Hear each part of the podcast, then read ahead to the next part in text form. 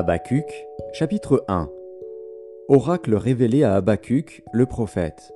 Jusqu'à quand, ô Éternel? J'ai crié, et tu n'écoutes pas. J'ai crié vers toi à la violence, et tu ne secours pas.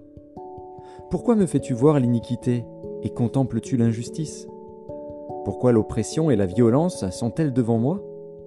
Il y a des querelles, et la discorde s'élève. Aussi la loi n'a point de vie, la justice n'a point de force. Car le méchant triomphe du juste, et l'on rend des jugements iniques. Jetez les yeux parmi les nations, regardez, et soyez saisis d'étonnement, d'épouvante. Car je vais faire en vos jours une œuvre que vous ne croiriez pas si on la racontait. Voici, je vais susciter les Chaldéens, peuple furibond et impétueux, qui traverse de vastes étendues de pays pour s'emparer de demeures qui ne sont pas à lui. Il est terrible et formidable. De lui seul viennent son droit et sa grandeur. Ses chevaux sont plus rapides que les léopards, plus agiles que les loups du soir, et ses cavaliers s'avancent avec orgueil. Ses cavaliers arrivent de loin. Ils volent comme l'aigle qui fond sur sa proie. Tout ce peuple vient pour se livrer au pillage. Ses regards avides se portent en avant, et il assemble des prisonniers comme du sable. Il se moque des rois, et les princes font l'objet de ses railleries. Il se rit de toutes les forteresses, il amoncelle de la terre, et il les prend. Alors son ardeur redouble, il poursuit sa marche, et il se rend coupable. Sa force à lui, voilà son Dieu. N'es-tu pas de toute éternité, éternel, mon Dieu, mon Saint? Nous ne mourrons pas. Ô Éternel, tu as établi ce peuple pour exercer tes jugements. Ô mon rocher, tu l'as suscité pour infliger tes châtiments. Tes yeux sont trop purs pour voir le mal, et tu ne peux pas regarder l'iniquité. Pourquoi regarderais-tu les perfides et te tairais-tu quand le méchant dévore celui qui est plus juste que lui? Traiterais-tu l'homme comme les poissons de la mer, comme le reptile qui n'a point de maître? Il les fait tous monter avec l'hameçon, il les attire dans son filet, il les assemble dans ses rêtes. Aussi est-il dans la joie et dans l'allégresse. C'est pourquoi il sacrifie à son filet il offre de l'encens à ses rêtes. Car par eux sa portion est grasse et sa nourriture succulente. Videra-t-il pour cela son filet et toujours égorgera-t-il sans pitié les nations?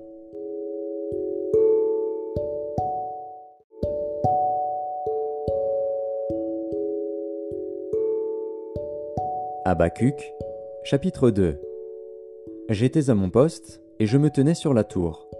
Je veillais pour voir ce que l'Éternel me dirait, et ce que je répliquerais après ma plainte. L'Éternel m'adressa la parole, et il dit, Écris la prophétie, grave-la sur des tables, afin qu'on la lise couramment, car c'est une prophétie dont le temps est déjà fixé, elle marche vers son terme, et elle ne mentira pas. Si elle tarde, attends-la, car elle s'accomplira, elle s'accomplira certainement. Voici, son âme s'est enflée, elle n'est pas droite en lui. Mais le juste vivra par sa foi. Pareil à celui qui est ivre et arrogant, l'orgueilleux ne demeure pas tranquille. Il élargit sa bouche comme le séjour des morts, il est insatiable comme la mort.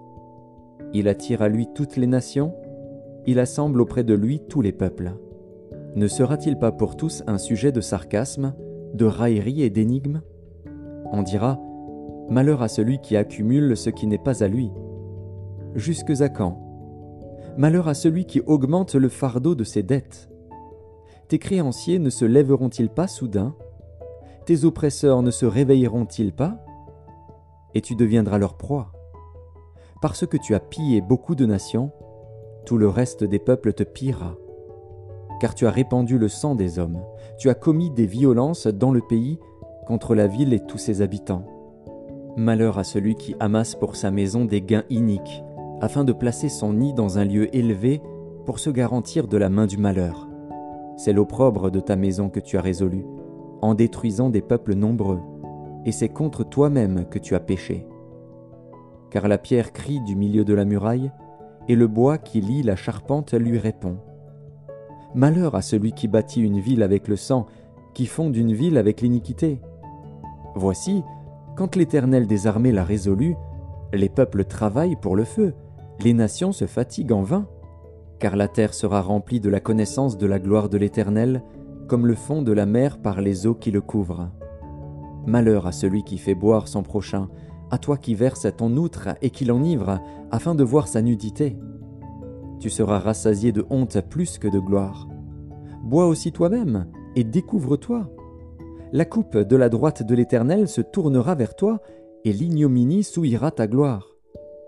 Car les violences contre le Liban retomberont sur toi, et les ravages des bêtes t'effrayeront, parce que tu as répandu le sang des hommes, et commis des violences dans le pays, contre la ville et tous ses habitants. À quoi sert une image taillée pour qu'un ouvrier la taille? À quoi sert une image en fonte et qui enseigne le mensonge? Pour que l'ouvrier qui l'a faite place en elle sa confiance, tandis qu'il fabrique des idoles muettes Malheur à celui qui dit au bois Lève-toi à une pierre muette Réveille-toi Donnera-t-elle instruction? Voici, elle est garnie d'or et d'argent, mais il n'y a point en elle un esprit qui l'anime. L'Éternel est dans son saint temple. Que toute la terre fasse silence devant lui.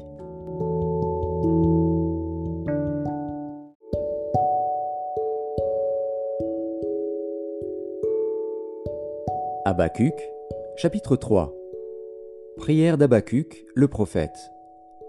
Éternel, j'ai entendu ce que tu as annoncé, je suis saisi de crainte. Accomplis ton œuvre dans le cours des années, ô Éternel. Dans le cours des années, manifeste-la, mais dans ta colère, souviens-toi de tes compassions. Dieu vient de Théman, le Saint vient de la montagne de Paran. Sa majesté couvre les cieux, et sa gloire remplit la terre. C'est comme l'éclat de la lumière. Des rayons partent de sa main. Là réside sa force. Devant lui marche la peste et la peste est sur ses traces. Il s'arrête, et de l'œil il mesure la terre. Il regarde, et il fait trembler les nations. Les montagnes éternelles se brisent, les collines antiques s'abaissent, les sentiers d'autrefois s'ouvrent devant lui. Je vois dans la détresse les tentes de l'Éthiopie, et les tentes du pays de Madian sont dans l'épouvante. L'Éternel est-il irrité contre les fleuves? Est-ce contre les fleuves que s'enflamme ta colère? Contre la mer que se répand ta fureur? Pour que tu sois monté sur tes chevaux, sur ton char de victoire? Ton arc est mis à nu. Les malédictions sont les traits de ta parole. Tu fends la terre pour donner cours aux fleuves. À ton aspect, les montagnes tremblent, des torrents d'eau se précipitent. L'abîme fait entendre sa voix, il lève ses mains en haut. Le soleil et la lune s'arrêtent dans leur demeure, à la lumière de tes flèches qui partent, à la clarté de ta lance qui brille. Tu parcours la terre dans ta fureur, tu écrases les nations dans ta colère. Tu sors pour délivrer ton peuple, pour délivrer ton oin. Tu brises le fait de la maison du méchant, tu la détruis de fond en comble. Tu perces de tes traits la tête de ses chefs, qui se précipitent comme la tempête pour me disperser, poussant des cris de joie, comme s'ils dévoraient déjà le malheureux dans leur repère. Avec tes chevaux tu foules la mer, la boue des grandes eaux. J'ai entendu, et mes entrailles sont émues. À cette voix, mes lèvres frémissent, mes os se consument, et mes genoux chancellent. En silence, je dois attendre le jour de la détresse, le jour où l'oppresseur marchera contre le peuple. Car le figuier ne fleurira pas, la vigne ne produira rien, le fruit de l'olivier manquera, les champs ne donneront pas de nourriture. Les brebis disparaîtront du pâturage, et il n'y aura plus de bœufs dans les étables. Toutefois, je veux me réjouir en l'Éternel, je veux me réjouir dans le Dieu de mon salut. L'Éternel, le Seigneur, est ma force. Il rend mes pieds semblables à ceux des biches, et il me fait marcher sur mes lieux élevés. Au chef des chantres, avec instrument à cordes.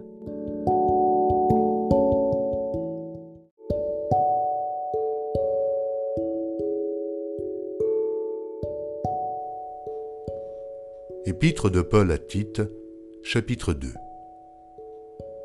Pour toi, dis les choses qui sont conformes à la saine doctrine.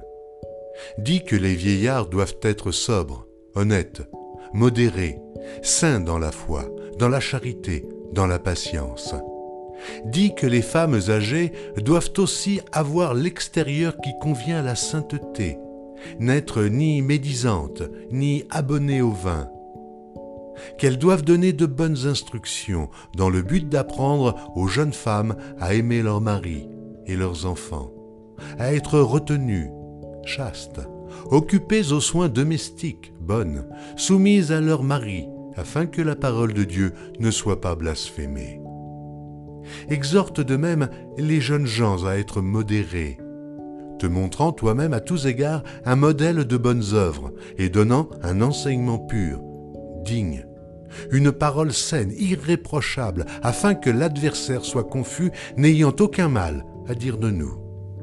Exhorte les serviteurs à être soumis à leur maître, à leur plaire en toutes choses, à n'être point contredisants, à ne rien dérober, mais à montrer toujours une parfaite fidélité, afin de faire honorer en tout la doctrine de Dieu, notre Sauveur. Car la grâce de Dieu, source de salut pour tous les hommes, a été manifestée. Elle nous enseigne à renoncer à l'impiété et aux convoitises mondaines, et à vivre dans le siècle présent selon la sagesse, la justice et la piété, en attendant la bienheureuse espérance et la manifestation de la gloire du grand Dieu et de notre Sauveur Jésus-Christ qui s'est donné lui-même pour nous, afin de nous racheter de toute iniquité, et de se faire un peuple qui lui appartienne, purifié par lui et zélé pour les bonnes œuvres. Dis ces choses, exhorte et reprends avec une pleine autorité, que personne ne te méprise.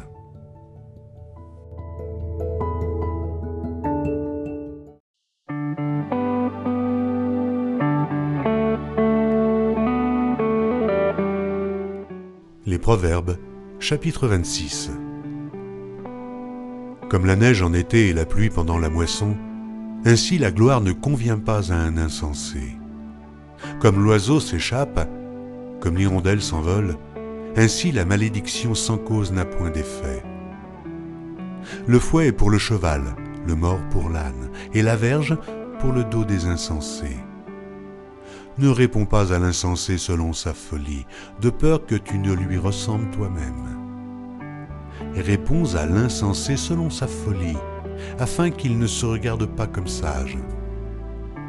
Il se coupe les pieds, il boit l'injustice celui qui donne des messages à un insensé. Comme les jambes du boiteux sont faibles, ainsi est une sentence dans la bouche des insensés. C'est attacher une pierre à la fronde que d'accorder des honneurs à un insensé.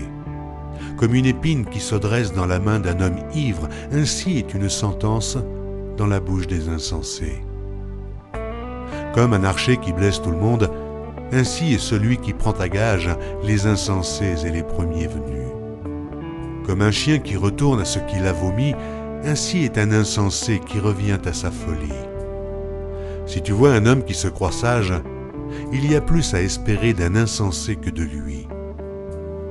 Le paresseux dit, Il y a un lion sur le chemin, il y a un lion dans les rues. La porte tourne sur ses gonds et le paresseux sur son lit. Le paresseux plonge sa main dans le plat et il trouve pénible de la ramener à sa bouche. Le paresseux se croit plus sage que cet homme qui répond avec bon sens. Comme celui qui saisit un chien par les oreilles, ainsi est un passant qui s'irrite pour une querelle où il n'a que faire. Comme un furieux qui lance des flammes, des flèches et la mort, ainsi est un homme qui trompe son prochain et qui dit ⁇ N'était-ce pas pour plaisanter ?⁇ Faute de bois, le feu s'éteint et quand il n'y a point de rapporteur, la querelle s'apaise. Le charbon produit un brasier et le bois du feu. Ainsi un homme querelleur échauffe une dispute. Les paroles du rapporteur sont comme des friandises. Elles descendent jusqu'au fond des entrailles.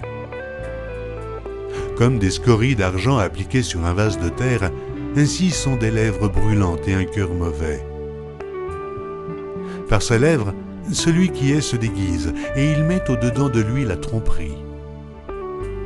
Lorsqu'il prend une voix douce, ne le crois pas, car il y a sept abominations dans son cœur. Il cache sa haine sous la dissimulation. Sa méchanceté se révélera dans l'assemblée. Celui qui creuse une fosse y tombe. Et la pierre revient sur celui qui la roule. La langue fausse est ce qu'elle écrase, et la bouche flatteuse prépare la ruine.